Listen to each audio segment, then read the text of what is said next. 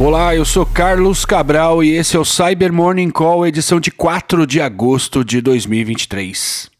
Ontem a CISA, a Agência de Cibersegurança dos Estados Unidos, soltou uma lista contendo as 12 vulnerabilidades mais exploradas ao longo de 2022.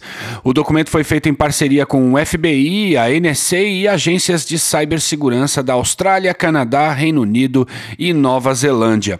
No topo do ranking está uma falha catalogada há cinco anos que afeta dispositivos da Fortinet, a CVE 2018 13379. Por meio da exploração dessa falha, é possível a um adversário não autenticado navegar pelas pastas do sistema operacional da Fortinet e interagir com arquivos sensíveis no dispositivo. A falha foi corrigida pela fabricante em maio de 2019. Em segundo lugar, na lista estão as três vulnerabilidades de 2021 que, ao serem encadeadas, formam a falha conhecida como Proxy Shell, a qual permite executar código remotamente em servidores Microsoft Microsoft Exchange. E na terceira posição é citada mais uma falha de execução remota de código catalogada em 2021, mas que por sua vez afeta o Zorro Manage Engine. A maioria das vulnerabilidades apontadas na lista são antigas e demonstram como as empresas ainda falham em suas estratégias de gestão de patches. E o novo ransomware Black Suit possui um comportamento semelhante ao do Royal, afirmam os pesquisadores da Trend Micro Catherine Casona, Ivan Nicole Chaves e Jeffrey Francis Bonaobra, em relatório publicado hoje.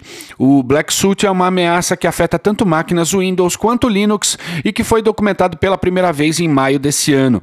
Segundo a Trend, a semelhança entre as amostras recentes do Royal e do Black Suit é de aproximadamente 98% e as diferenças diferenças entre as duas ameaças estão presentes nos nomes dos parâmetros de seus comandos e no fato de que o Black Suit possui alguns parâmetros adicionais.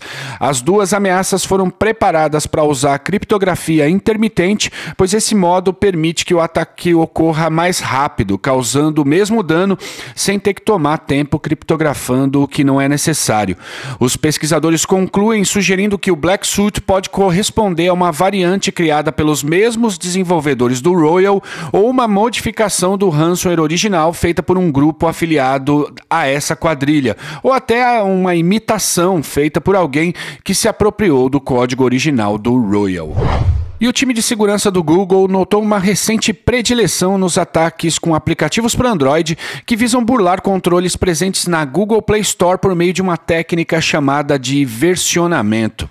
Nela, um desenvolvedor lança uma versão inicial de um aplicativo na Play Store preparada para cumprir com todos os controles de segurança necessários para que um aplicativo entre na loja, mas depois de um tempo, esse aplicativo é atualizado com um componente de malware usando um método chamado carregamento de código código dinâmico que, em muitos casos, transforma o aplicativo original em um backdoor. Embora essa não seja uma técnica nova, ela é sorrateira e difícil de detectar. O Google demonstra no relatório Threat Horizons de agosto que o problema tem sido tratado com seriedade, mas que menos de 1% dos aplicativos na Google Play Store são potencialmente maliciosos.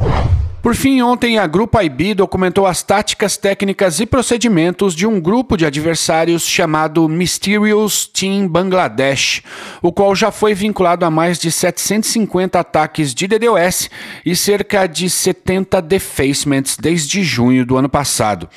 O grupo é motivado principalmente por questões religiosas e políticas e tem atacado organizações de logística, de governo e do setor financeiro, sobretudo na Índia e em Israel, mas também já conduziu ataques contra alvos em outros países, tais como Austrália, Senegal, Holanda, Suécia e Etiópia. No caso dos defacements, os operadores da ameaça têm focado em versões vulneráveis do WordPress e do PHP MyAdmin. No que se refere aos ataques de DDoS, o grupo usa ferramentas de código aberto amplamente disponíveis na internet e tem conduzido ataques tanto na modalidade direcionada a servidores individuais, quanto ataques de amplificação de DNS visando esgotar os recursos da rede de uma vítima.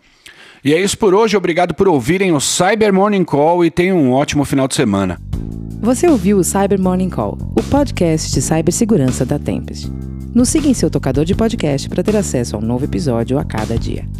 E para saber mais sobre a Tempest, nos siga no Instagram, Twitter e LinkedIn ou acesse www.tempest.com.br.